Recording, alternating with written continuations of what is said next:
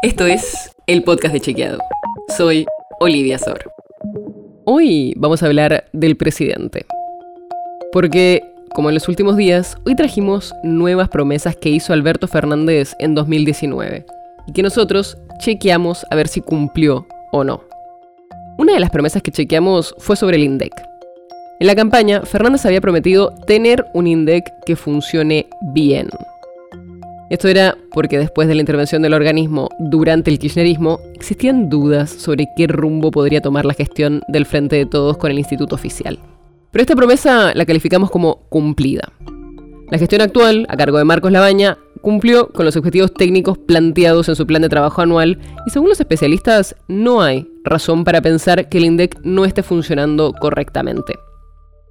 Es cierto que surgieron algunos cuestionamientos en cuanto al censo 2022, pero los expertos nos dijeron que aún falta información para evaluar la calidad de los datos censales.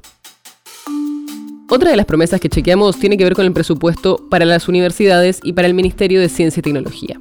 Arranquemos con las universidades. Esta promesa la calificamos como en proceso de morada, porque hubo avances, pero pocos. En 2022, la inversión en universidades se mantuvo por arriba de 2019, el peor año en términos de desembolsos del gobierno de Mauricio Macri. Pero bajó en relación a 2021.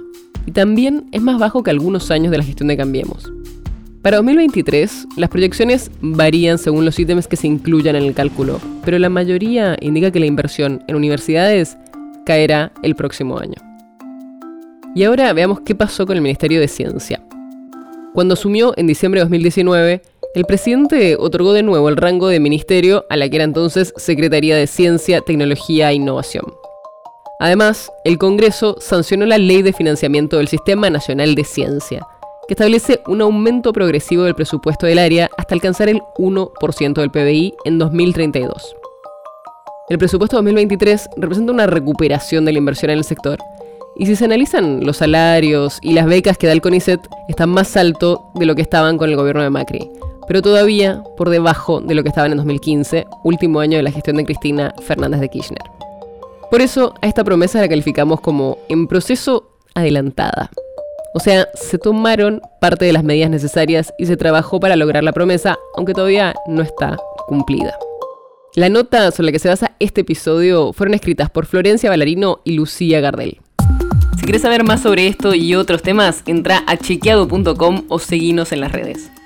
El podcast de Chequeado es un espacio en el que de lunes a viernes te contamos qué de lo que escuchaste o circuló es verdadero o falso. te traemos datos para que puedas entender mejor las noticias. Si tienes una idea, algún tema del que te gustaría que hablemos en un próximo episodio, escribinos a podcast.chequeado.com. Y si te gustó este episodio, seguinos en Spotify o en tu app de podcast favorita y recomendanos a tus amigos. Es una producción de Chequeado, producción colaboración con Posta. La producción está a cargo de Martínez Lipsuk y Sebastián Chávez. Y la edición es de Nacho Guarteche. Yo soy Olivia Sor. Hasta mañana.